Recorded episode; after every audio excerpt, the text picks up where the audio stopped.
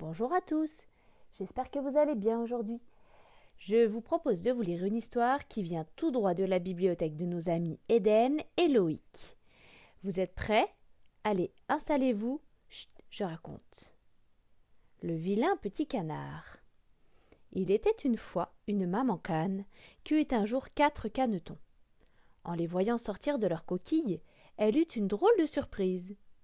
Les trois premiers petits canards étaient jaunes, mais le dernier était tout gris. Il ne ressemblait pas à ses frères et sœurs. Quel étrange caneton se dit la maman canne. Le lendemain, maman canne présenta ses canetons aux autres animaux de la basse-cour.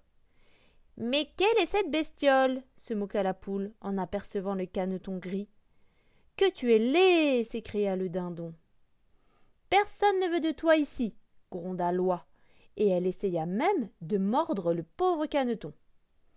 Tout triste, le vilain petit canard quitta la basse-cour et partit découvrir le monde. Sur la route, le vilain petit canard rencontra un chasseur et son chien. Bouh tu es tellement laid que je refuse de te croquer, aboya le chien de sa grosse voix. Effrayé, le vilain petit canard s'enfuit et continua son chemin.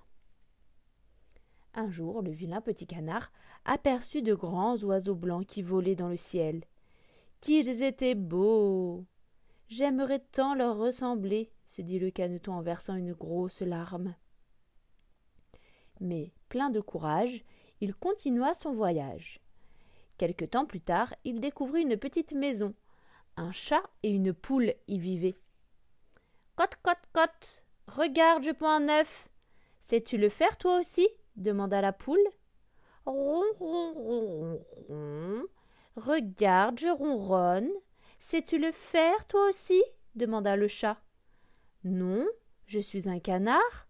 Je ne peux pas, répondit le vilain petit canard. La poule et le chat étaient méchants et mirent le canard à la porte. C'était l'hiver à présent, et le vilain petit canard continuait sa route dans les bois gelés.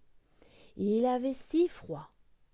Un matin, le vilain petit canard arriva devant un lac, et plouf, il sauta dans l'eau et se mit à nager. Mais, malheur, il se retrouva vite prisonnier dans la glace.